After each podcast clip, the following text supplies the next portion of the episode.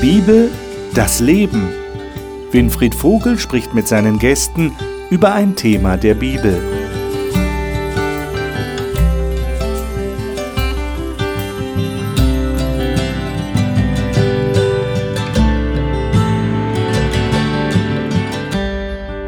Ganz egal, ob wir die globale Welt betrachten oder die kleine Welt, in der wir leben. Ich denke, wir stimmen alle darin überein, in dieser Welt herrscht sehr viel Ungerechtigkeit.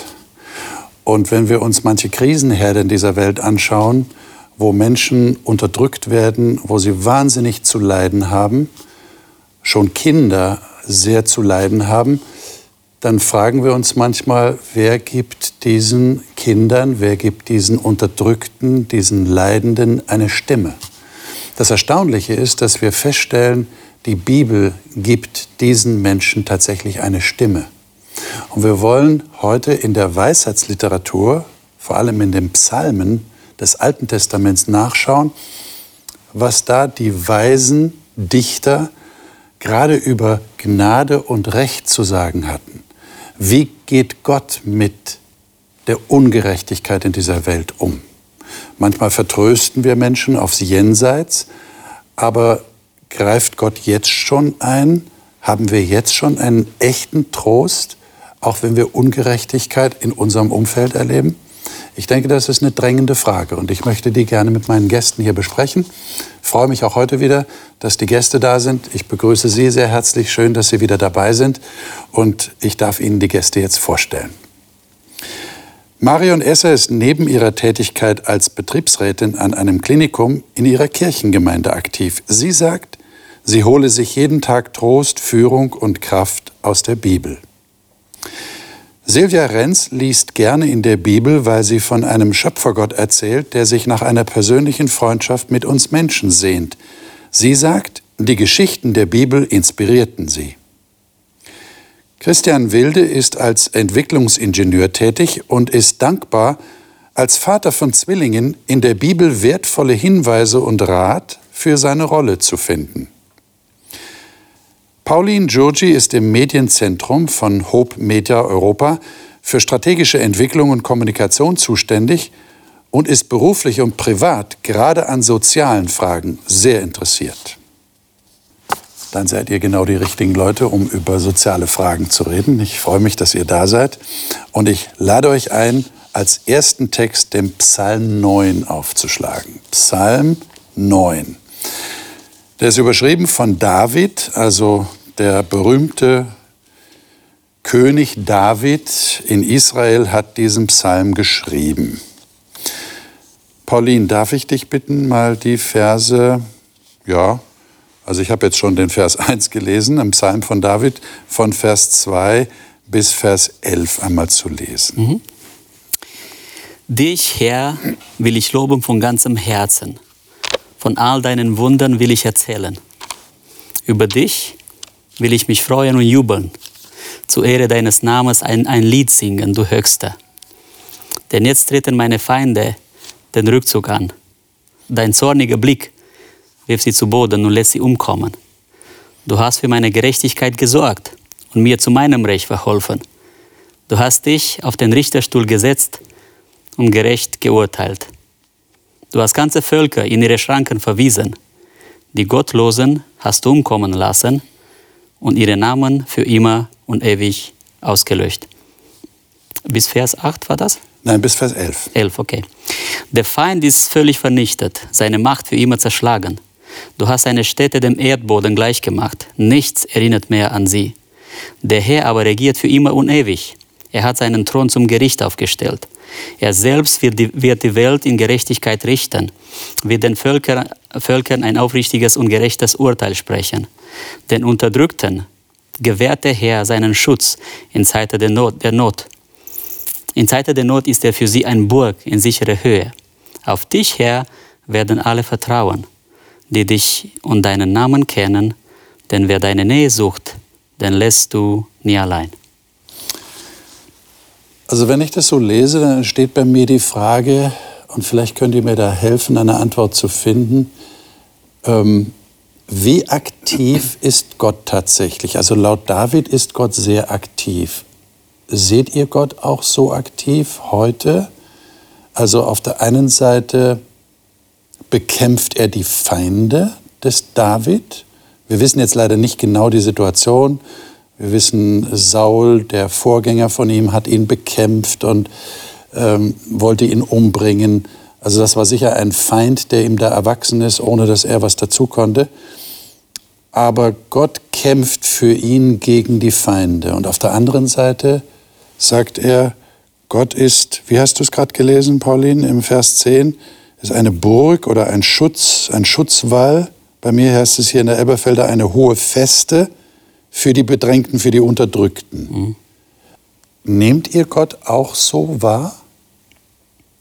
Also wenn ich in das Alte Testament gucke, dann hat, hat, Gott genau zweimal so äh, zweimal aktiv reagiert, mhm. nämlich bei Sodom und Gomorra mhm. und bei der Sintflut. Ja. Und ansonsten hat Gott durch Menschen gearbeitet. Mhm. Also dass Gott selber direkt jetzt aktiv ins Geschehen eingegriffen hat, also äh, ist mir jetzt zumindest präsent nur bei diesen zwei Gelegenheiten. Ansonsten hat Gott immer durch Menschen, Gott hat schon aktiv in Geschehen eingegriffen, aber er hat es immer durch die Menschen, die für ihn tätig waren, getan. Mhm. Vielleicht noch die Befreiung der Israeliten aus Ägypten. Mhm. Da hat er ja auch übernatürlich gewirkt. Und dann gab es auf dem Weg der Israeliten durch die Wüste immer wieder äh, Angriffe von Feinden, wo Gott auch oft direkt gewirkt hat. Er hat auch bei der Landnahme oft durch Insekten gewirkt, durch Bienen, Hornissen und so weiter. Also schon auch direkt. Würdet ihr jetzt einem Menschen, dem ihr begegnet oder der in eurem Umfeld lebt und der wirklich ähm, das Gefühl hat, er ist von Feinden umgeben oder er hat einen Feind, was würdet ihr dem sagen? Würdet ihr dem so einen Psalm als Trost geben? Du schau mal, Gott ist auf deiner Seite. Was würdet ihr da machen? Also wenn mir in solchen Situationen, also ich habe, ich kenne so Situationen auch, wo man wirklich dann auch zornig ist, weil man sich alleine fühlt, weil man sich im Kampf fühlt. Mhm. Und ähm, dann hilft mir das schon, wenn ich so einen Psalm lese wenn mir den jemand gibt, das hilft mir nicht ganz so viel. Also mir würde helfen, wenn, mich, wenn sich jemand neben mich stellt und sagt, ich stehe neben dir, ich kämpfe mit dir gemeinsam. Das sind die Dinge, die mir helfen in der mhm. Situation. Dieser Psalm, wenn ich diesen lese, das ist schon etwas, was mir hilft, wo ich weiß, Gott ist bei mir. Aber wenn Menschen kommen und mir das geben, mhm. dann ist das so ein, immer ein bisschen manchmal wie ein halber Trost. Das ist auch mein Eindruck, dass der Autor hier so aus, ein bisschen aus einer Erfahrung beschreibt. Also nicht unbedingt so ein Versprechen macht, ne? sondern er sagt, meine Erfahrung war so, Gott war meine Burg in Zeiten der Not. Also die Not war da. Ja, Saul hat ihn wahrscheinlich verfolgt und er war ständig da. Ähm, und er hat das erlebt, dass Gott eine Burg ist. Ja, ich habe jetzt aktuell bin ich mit jemandem im Gespräch, der weiß, dass sein Kind sterben wird. Das ist eine Krankheit, die äh, ja, es gibt keinen kein Ausweg aus der Situation. Er weiß, dass sein Kind sterben wird. Das ist eine, eine Situation, die man kann sich gar nicht vorstellen. Ja, also das ist grausam. Ne? Und trotzdem, was er sagt, ist, wo finde ich jetzt Trost? Ja, wo finde ich Halt? Was soll mich tragen durch diese Situation? Ja? Und, es, und der, in, der, in der Situation von David war die Erfahrung, dass Gott seine Burg war. In der Not. In der Not. Ne? Also es, er sagt nicht, Gott hat meine Not irgendwie beseitigt. Ne? In der Not Gott war meine Burg. Und es gibt viele Menschen, die davon berichten, ich habe Schwieriges erlebt, durchgemacht, ja. Und Gott hat mich irgendwie getragen, hat mich durchgeschleppt, ja. Also, genau. Aber klar, wenn wir die, die Begriffe hier, hier lesen, das ist die eine Perspektive, wie, wie Gott mich trägt, ja. Wenn ich so als Opfer dastehe. Und das andere ist so, wie Gott mit dem Täter umgeht. Und das sind schon harte Begriffe da, ja. Also wir können sie gar nicht verstehen, ja. In Westeuropa, wo wir Versicherungen für alles haben und alles abgesichert ist und nicht, dass wir keine Krisen hier haben oder keine Nöte hier kennen, ja. Aber ich glaube, sie haben eine andere Intensität, sind auf eine ganz andere Ebene. Die sind nicht so laut, unsere Nöte. Ja. Die fressen uns wahrscheinlich von innen. Äh. Würdet ihr sagen, dass der David von Jesus ein bisschen weichgespült wurde?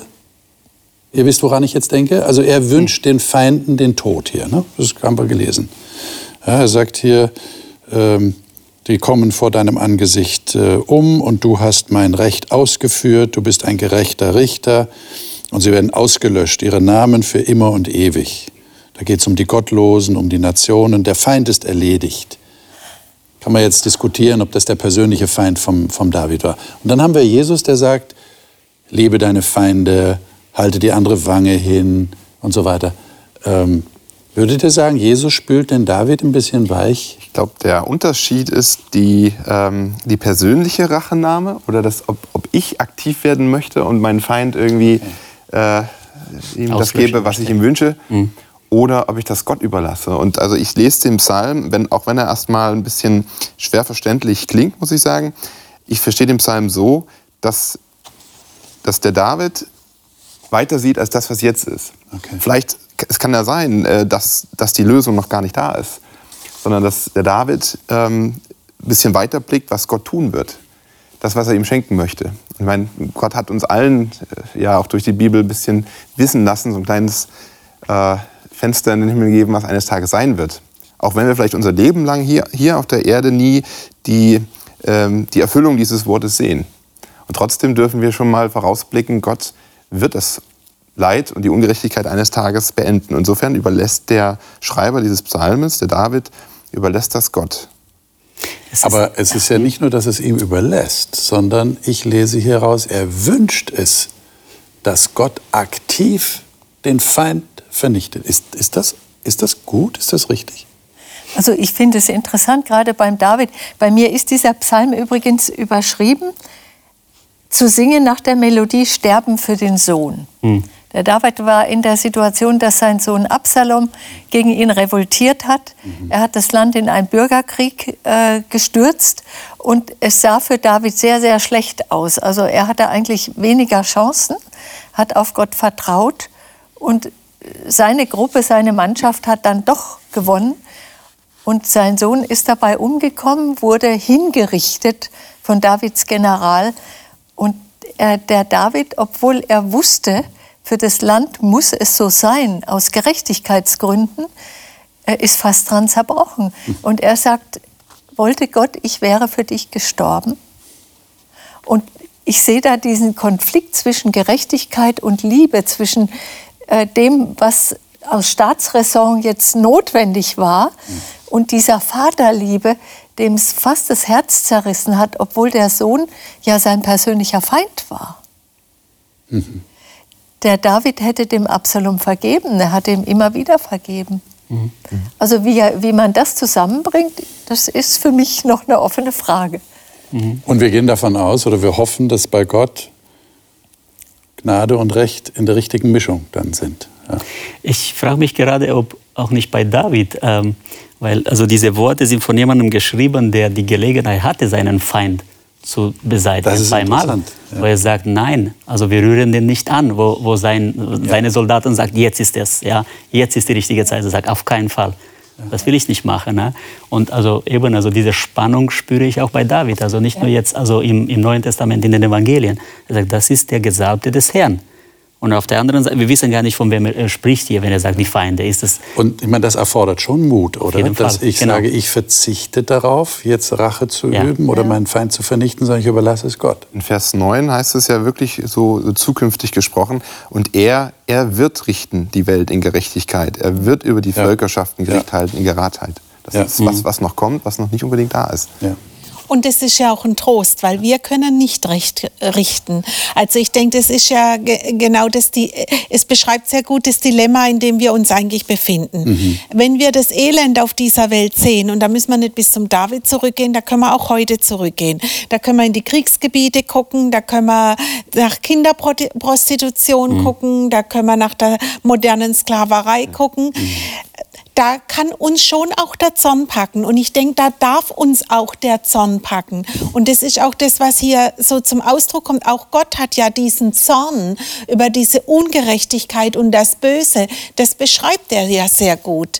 Und dann, und das, dann kommt Jesus mit der Gnade. Und ich denke, das ist beides. Also es hat mal jeder, jemand gesagt, jeder Verbrecher hat eine Mutter. Ja, ja, das ist so. Und ich glaube, äh, ähm, das eine ist, wir sehen das Verbrechen und das Elend und darüber dürfen wir zornig sein, auch über die, die es tun.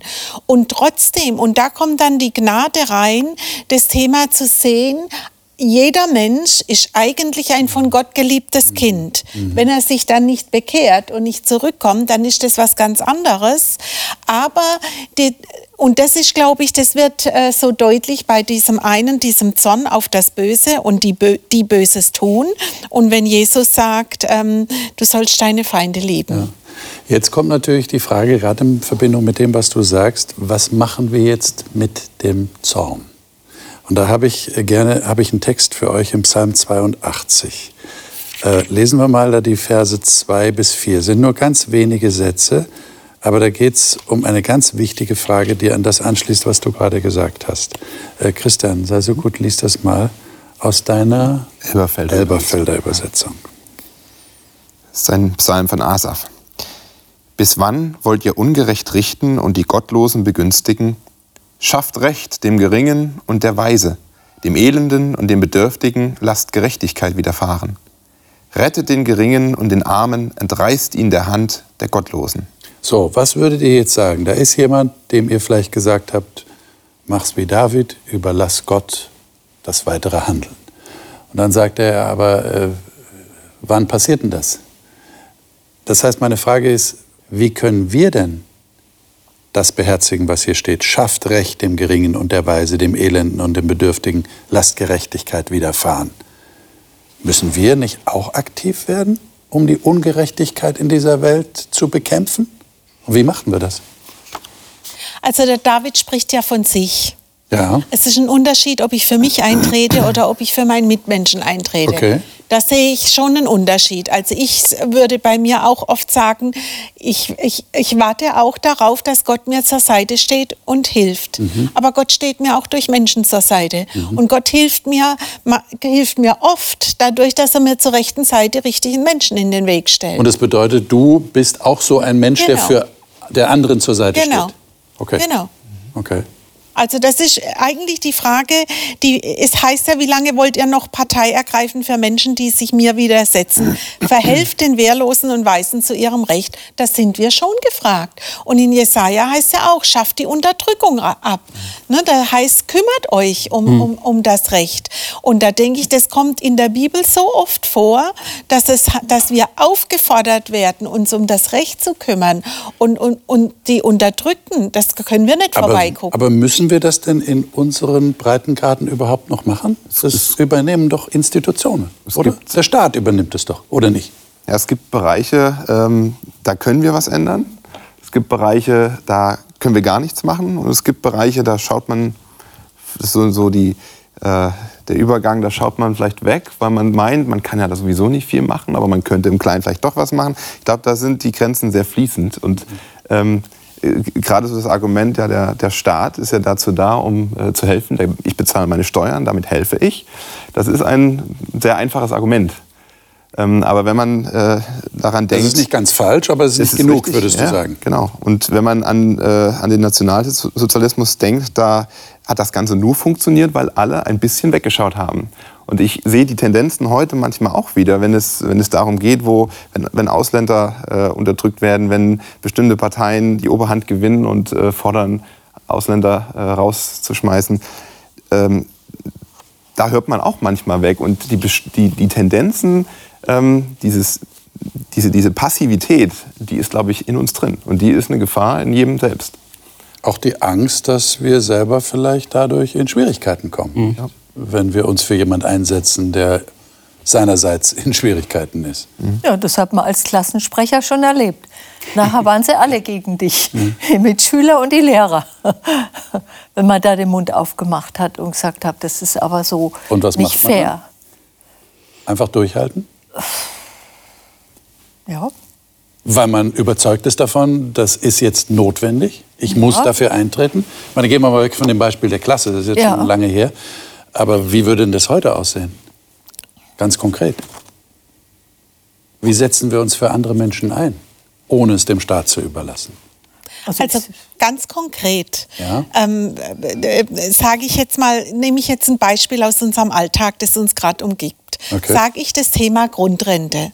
Ja. Also ich sage immer, das kann doch in Deutschland nicht sein, dass Menschen 40 Jahre gearbeitet haben und müssen dann wirklich können nicht von dieser Rente leben. Mhm. Kann das sein? Also und jetzt gibt es zwei Stellschrauben. Es gibt die Menschen, die mir in den Weg gestellt werden, denen kann ich unter die Arme greifen. Davon werde ich noch immer nicht arm, indem ich mal was abgebe. Und das andere ist, ich kann auch für das System kämpfen. Ich kann auch für eine System, und damit will ich jetzt nicht sagen, jeder muss in die Politik gehen. Da hat sich ja jeder unterschiedliche Gaben. Aber Verantwortung zu übernehmen heißt für mich auch, dazu zu stehen und zu sagen, das ist nicht in Ordnung. Und nicht zu sagen, ja, da macht der Staat was falsch. Ja, da sind wir alle gefragt. Und es ist manchmal schwer, tatsächlich auch, das ist auch nicht immer einfach. Man muss dann auch manchmal unbequeme Ansichten äußern und man muss auch selber mit offenen Augen durch die Welt gehen und gucken, wo bin ich denn gefahren, wo fragt denn Gott direkt mich und sagt, mach mal deinen Geldbeutel auf. Was meinst du jetzt konkret? Eine bestimmte Partei wählen? Also das ist ja ganz, das kann ja ganz unterschiedlich sein. Das kann sein, ich wähle bestimmte Partei. Das kann aber auch sein, dass ich das öffentlich äußere, dass ich dafür Mehrheiten sammle. Das, also da gibt's ja, da gibt's ja einen ganzen Regenbogen von, von diesem einen, ich mache meinen Geldbeutel auf, bis zum, ich äh, sage jetzt überspitze ich mal polemisch, ich gründe eine Partei. Da gibt's ja ein ganzes Spektrum. Aber ich sage immer, du kannst nicht das eine tun ohne und das andere lassen lassen. Es gehört zusammen. Aber meistens sagen wir doch, äh, dass wir Christen uns eher zurückhalten, oder? Ich meine, Partei gründen ist ja schon eine große Sache. Oder würdet ihr sagen, Christen sollen Bürgerinitiativen gründen? Klar. Würdet ihr da mitmachen? Ich, ich meine, wir, wir, leben so ganz, ganz grundsätzlich äh, die Frage, wir leben in einer, oder die Aussage, wir leben in einer Welt, wo Menschen Hilfe benötigen. Allein die Frage, warum benötigen Menschen Hilfe? Versteht ihr? Ich meine, so ganz grundsätzlich, warum ist nicht alles gut und schön und nur Harmonie und Frieden und nur Gutes auf ja, der Welt? Ja, und in einer ne? Wohlstandsgesellschaft sind wir geneigt zu sagen, ja, wieso hat der ein Problem? Genau. Dem genau. müsste es ja nicht so gehen. Genau. Wahrscheinlich ist er selber schuld dran. Genau, genau. Aber wir leben so in diesem, in diesem Paradox irgendwie, ne, ja. wo, wo das Böse da ist. Ja, das nicht so einfach. Die Bibel erklärt das ganz schön und äh, umfassend und nachhaltig, finde ich. Also, aber so ist es ganz schwierig zu erklären, warum haben wir überhaupt Menschen, die leiden. Wie, wie kam es dazu? Ne? Also die Bibel hat Antworten auf diese Frage. Aber klar sind wir als Christen, als Gläubige gefragt, so zu handeln, wie eigentlich so die Idee in der, in der ersten Welt Gottes, sage ich, formuliere ich mal so, ne? in der ersten Welt Gottes, wo eben also keine Menschen gab, die Hilfe benötigt haben. Die haben sich alle nur ja, also bereichert sozusagen. Also sie haben Freude gehabt zusammen und es gab Harmonie. Und ich glaube, es hört sich komisch an, wir leben so zwischen zwei Welten. Eine Welt, die es gegeben hat und voller Harmonie und Frieden und Schönheit war. Und äh, eine Welt, also die gleiche Welt, die kommen wird. Oder eine neue Schöpfung, ja, so wie im Neuen Testament formuliert wird. Mhm. Und zwischen zwei Welten sehen wir als gläubige Menschen dazu eigentlich aufgerufen zu handeln. Mhm. Und da denke ich, sind auch natürlich Bürgerinitiativen, also alles, was sich diesem, diesem Ideal unterstellt, äh, ist, denke ich, äh, ist, denke ich, gut. Aber erstmal muss man dieses Ideal haben. Das ist es. Ja, also wenn wir das nicht haben, sagen, nee, es ist gut, dass Menschen leiden. Ja. Ja, so ganz grundsätzlich. Ja, dann brauchen wir gar nicht jetzt äh, was unternehmen. Ich würde gerne einen weiteren Psalm mit euch lesen, und zwar den Psalm 101. Ich habe den Eindruck, das ist auch ein Psalm von David. Da geht der David noch mal tiefer in sich selbst und äh, das ist ein ganz interessanter Aspekt, den wir, glaube ich, nicht außer Acht lassen sollten. Ähm, Silvia, darf ich dich bitten, den mal zu lesen? Ja. Das wäre von Vers 1 bis Vers 8. Ja. Ich will von deiner Gnade und Gerechtigkeit singen. Herr, mit Liedern will ich dich loben. Ich will darauf achten, ein vorbildliches Leben zu führen. Wann wirst du mir beistehen? In meinem Haus will ich ein tadelloses Leben führen. Böses und Gemeines will ich nicht mal ansehen. Gottes Gebote zu übertreten, ist mir verhasst. Damit will ich nichts zu tun haben. Ich will schlechten Gedanken keinen Raum in mir geben und mich von allem Bösen fernhalten. Ich will nicht dulden, dass einer schlecht über einen anderen redet. Stolz und Hochmut will ich nicht zulassen. Stattdessen will ich auf die Gottesfürchtigen achten, damit sie sicher bei mir wohnen. Nur vorbildliche Menschen dürfen mir dienen. In meinem Haus sollen keine Betrüger wohnen und Lügner will ich in meiner Gegenwart nicht dulden. Noch den nächsten? Ja, jeden Morgen mache ich mich auf, die Gottlosen im Land zu vernichten, um die Stadt des Herrn von ihnen zu befreien. Ja, da haben wir wieder Ui, so ui, ui, Da ui. kommt's mit dem David wieder. Aber bei mir steht jetzt in der Elberfelder Vers 8, jeden Morgen will ich alle Gottlosen des Landes stumm machen. Also das, Das ist schon besser. Natürlich, wenn ich sie vernichte, mache ich sie auch stumm. Aber Äh, ich meine, ich meine, das sind auch Lieder, das sind so, also Ja, ja. David war ein Künstler, das ist nicht so Ja. äh, Exodus, du sollst nicht töten. Also wahrscheinlich hätte er formuliert, der, der tötet, wird zerschmettert. Ich weiß nicht, was für Bilder er da gefunden hätte. Ne? Das, das sind schon Gedichte, die er formuliert. Ja, ne? er war aber auch als oberster. Richter, er war als oberster Richter verantwortlich für die Gerechtigkeit Natürlich, im Land. genau, Von ja. daher ist es auch schon okay, dass er sagt, dass er die, die Leute dann eben entsprechend Mhm. bestraft nach den damaligen Gesetzen. Was haltet ihr denn von seinem Programm, ich würde es mal nennen, Psychohygiene? äh, ja, das kommt mir so vor. Hohe Das Standards. klingt natürlich wie so ein Bekenntnis. Ähm, Ja. Ich bekenne mich dazu. Mhm. Wie es im Alltag aussieht, sei mal dahingestellt. Ob ich das äh, jedes Mal schaffe, das äh, wage ich nicht zu behaupten. Aber wer das für sich, sag ich mal, regelmäßig so verinnerlicht und sich das vornimmt, der hat schon mal den ersten Schritt, denke ich, getan. Es klingt vielleicht auf den ersten Blick manchmal ein bisschen äh, leichtfertig. Zum Beispiel, was hier steht im Vers 7, in meinem Haus soll keiner wohnen, der betrügt oder lügt. Wer hat denn schon gern einen Lügner und Betrügner zu Hause? Das ist ja logisch. Äh, ähm, Selbst die, größten, selbst die größten Lügner wollen Genau. nicht von Lügnern umgeben sein. Nicht? Aber es fängt ja schon da an, wo ich äh, nicht sage, wo ich das dulde, wenn, wir, wenn ich mit jemand anderem, mit einem Arbeitskollegen oder so, über einen anderen herziehe oder wenn ich nur höre, wie da Unwahrheiten gesagt werden. Schreite ich da ein, sage ich da was? Dulde ich das in meiner Nähe um mich herum oder nicht? Und da wird es, denke ich, ganz praktisch. Ich muss auch daran denken, der David hat ja sehr unter Unrecht zu leiden gehabt Mhm. von seinem Schwiegervater Saul. Jahrelang. Ne? Das ging ja, glaube ich, fast 20 Jahre Mhm. so hin und her.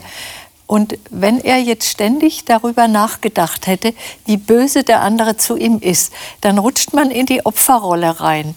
Und wenn man dieses Böse, was der andere mir antut, dauernd in meinen Gedanken, wenn ich das immer bewege, dann macht mich das krank, unglücklich, rachsüchtig, verbittert. Und das finde ich sehr gut, dass er sagt, gerade als der, der Unrecht auch gelitten hat, ich will nicht darüber so dauernd nachdenken. Gut, er kann es mal verbalisieren, hat er ja auch oft genug gemacht. Er hat es gesungen, vielleicht auch rausgeschrien, vielleicht auch richtig mit Pauken und Trompeten mal äh, seinen Protest gebracht. Aber er hat nicht dauernd sich als Opfer gefühlt und äh, in diesem Selbstmitleidspool da äh, gesuhlt. Also der David hat aus meiner Sicht ähm, eine prinzipielle Haltung hier angesprochen. Das heißt aber, er hat selber sich ja auch nicht dran gehalten. Er hat ja selber auch Beispiel, also es, ich kenne ich kenn niemanden, den ich so bewundere im Alten Testament wie den David, aber der auch so versagt hat wie der David. Denn wenn man ihn als Familienvater nimmt, der hat zugelassen, dass seine Tochter vergewaltigt wird und hat den Täter nicht bestraft. Das sind Dinge, die kann man gar nicht begreifen. Aber er hat trotzdem an diesem Ideal festgehalten. Und ich denke, das macht Mut für uns heute auch, weil ich denke, ich werde das Ideal auch nie erreichen. Aber wichtig ist, dass, mir, dass ich daran festhalte, dass ich diese Grundsätze nicht aufgebe, dass ich sage, genau so, so möchte ich es gern haben. Dass ich dann selber auch falle und selber nicht perfekt bin, das ist, glaube ich, das ist einfach in dieser Welt geht das nicht anders. Deswegen finde ich, und David war auch einer, der regiert hat. Also der hat, der, der hat Verantwortung übernommen. Und das ist etwas, wo ich glaube, wir sind auch wir sind als Verwalter dieser Erde eingesetzt, egal in welchem Bereich. Und da kann ich jetzt, könnte ich wieder in die Politik, ich kann sagen Klima oder was auch immer. Wir sind Verwalter dieser Erde und wir müssen aufpassen, glaube ich, als Christen, dass wir nicht in diese Haltung kommen, Gott wird es schon richten. Mhm. Und wenn er es nicht heute richtet, dann wird er es irgendwann richten. Ich habe mal ein schönes Gedicht gelesen von jemandem, der gesagt hat, Gott hat keine Hände, um den Menschen zu helfen, außer deine Hände. Er hat keine Füße, um zu den Menschen zu gehen, außer deine Füße. Und er hat keinen Mund, um zu den Menschen zu sprechen, außer deinen. Und das finde ich, das, das sollte uns animieren, immer zu sehen, dass Gott uns gern als Werkzeug hier gebrauchen möchte. Also wir halten mal fest, es gibt eine Grundhaltung, die der David auch hier beschreibt, eine, eine Grundhaltung der Fairness, eine Grundhaltung für das Recht einzutreten, anderen Menschen beizustehen, ihnen zur Seite zu gehen. Und das beschreibt er hier sehr anschaulich.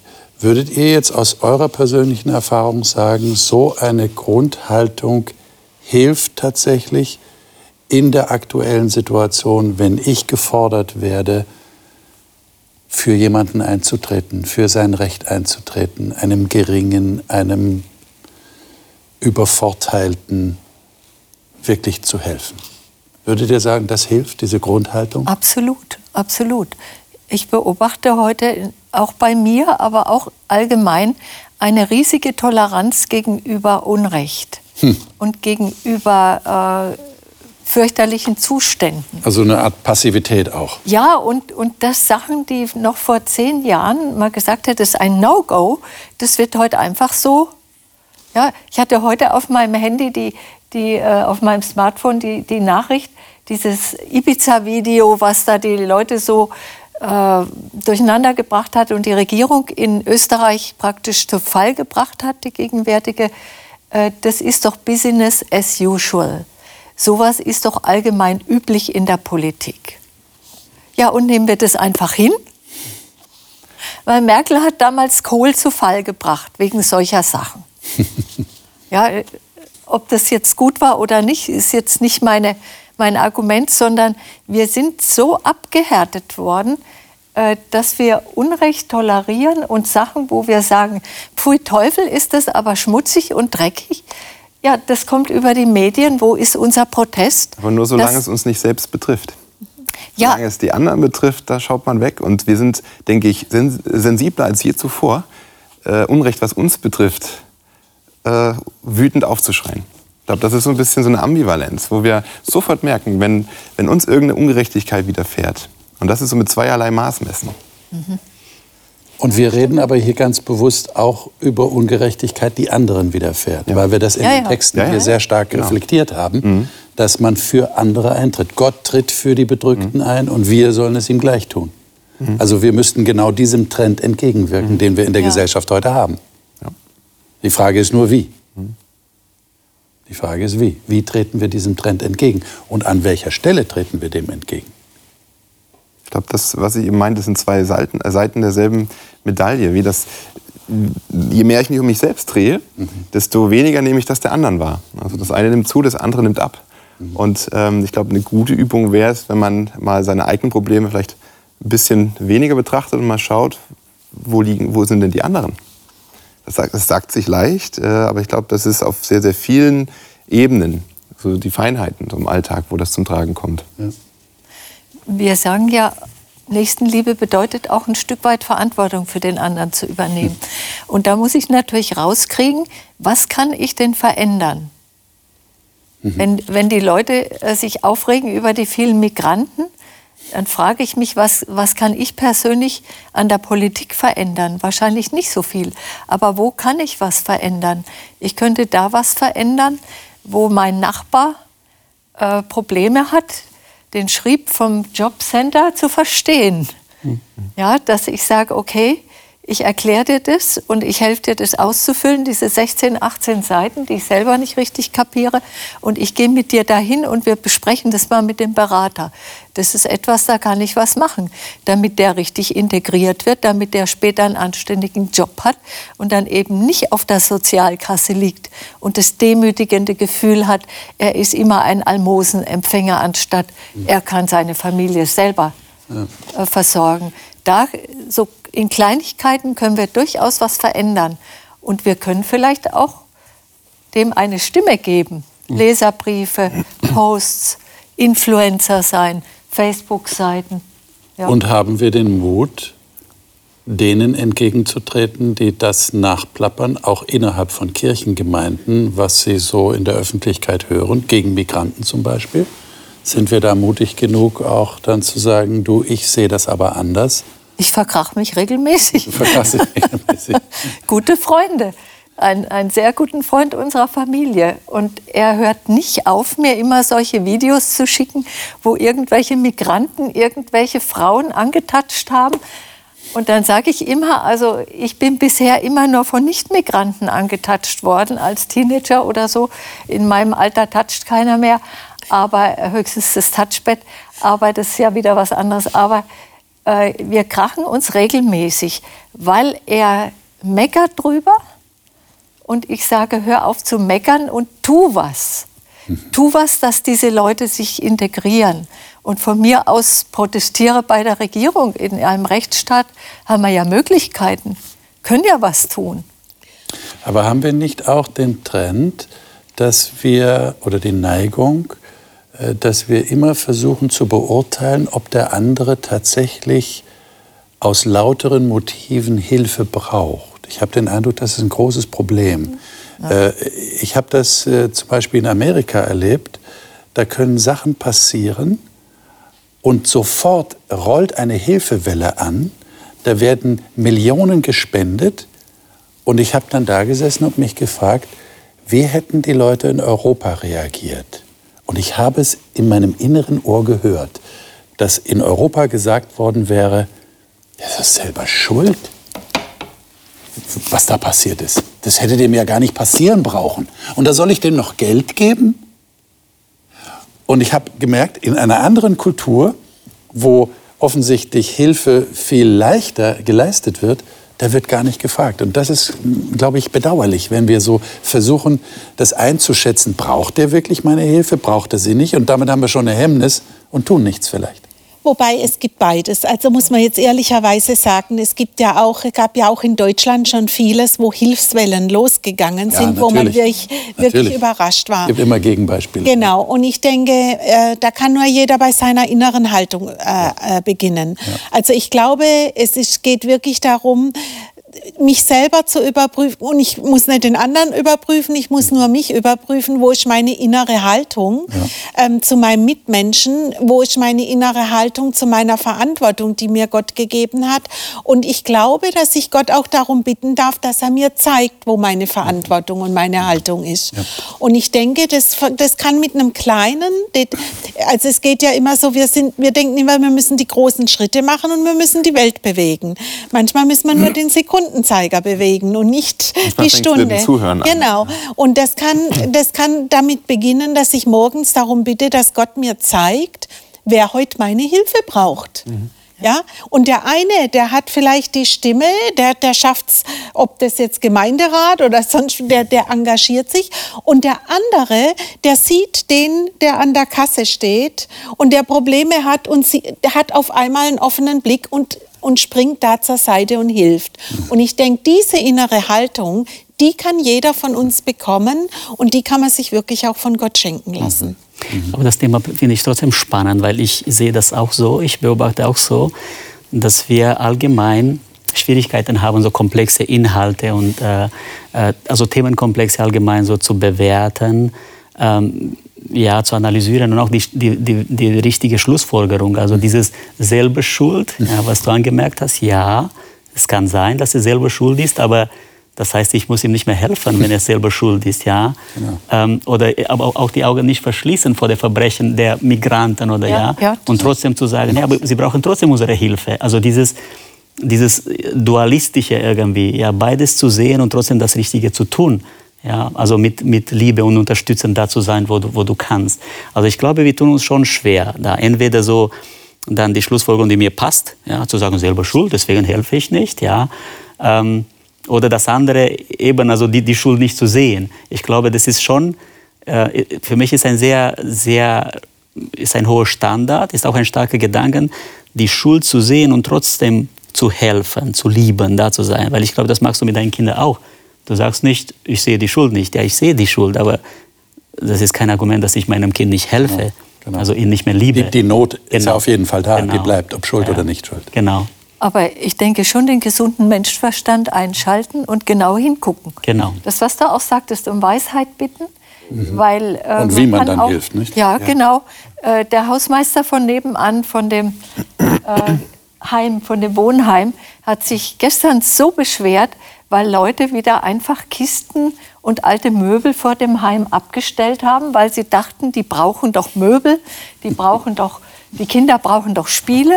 Und dann wurde das ganze Zeug über das Gelände verstreut und er braucht mindestens zwei Stunden, um da wieder aufzuräumen. Da sagt er, warum fragt ihr mich nicht? Das brauchen die Leute doch gar nicht. Frag doch, was brauchen die wirklich? Mhm. Und wir kennen das ja aus der Kindererziehung. Du sollst für dein Kind nichts machen, was es auch selber machen kann. Man kann auch die Leute zur Unselbstständigkeit erziehen, indem man einfach nur was gibt, anstatt sie zu befähigen, dass sie sich irgendwann selber auch versorgen. Das, das berühmte Stichwort Hilfe zur Selbst. Ja, mhm. genau. Mhm. Intelligent ja. helfen eben. Ja. Ja. Aber ich glaube, also ich weiß nicht, ob das nicht jetzt äh, sehr gut passt, dieses Bild zu meiner Aussage, die, die ich jetzt gerade machen werde. Ähm, es ist manchmal einfacher, von außerhalb des Systems so zu helfen. Ne? Also mir ein Bild von fern zum, also eine Ferndiagnose, ja, was brauchen Sie? Dann manchmal sieht das so nach einer Entsorgung aus, die mhm. Hilfe.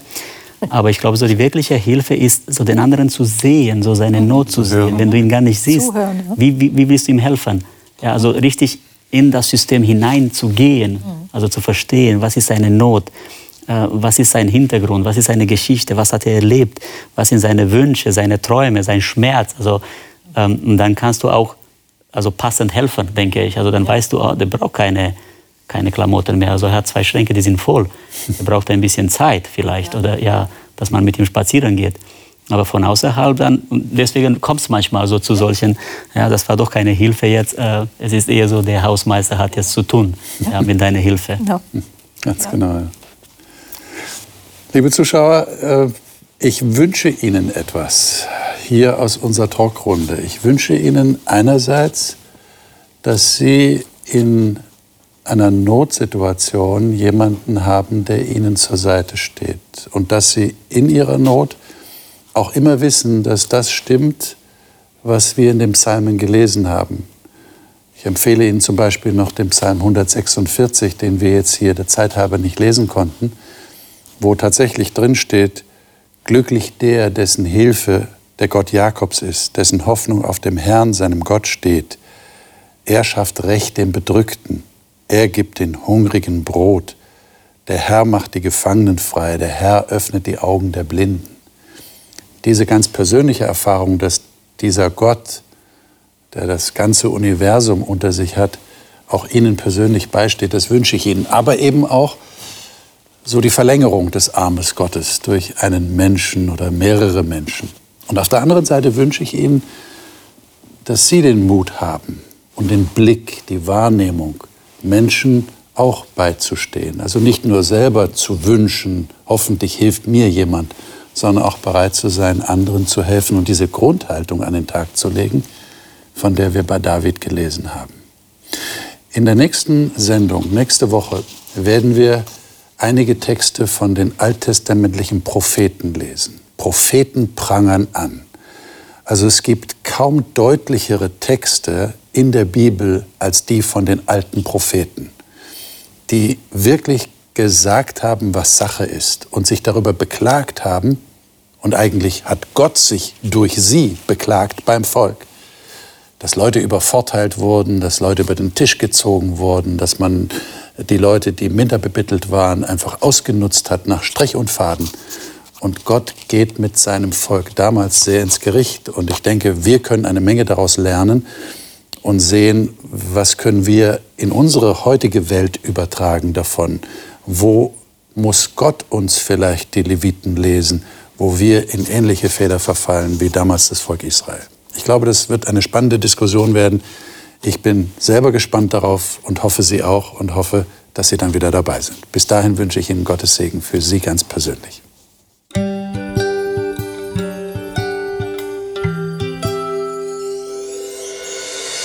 Sie hörten auf Hope Radio die Bibel, das Leben mit Winfried Vogel und seiner Gesprächsrunde.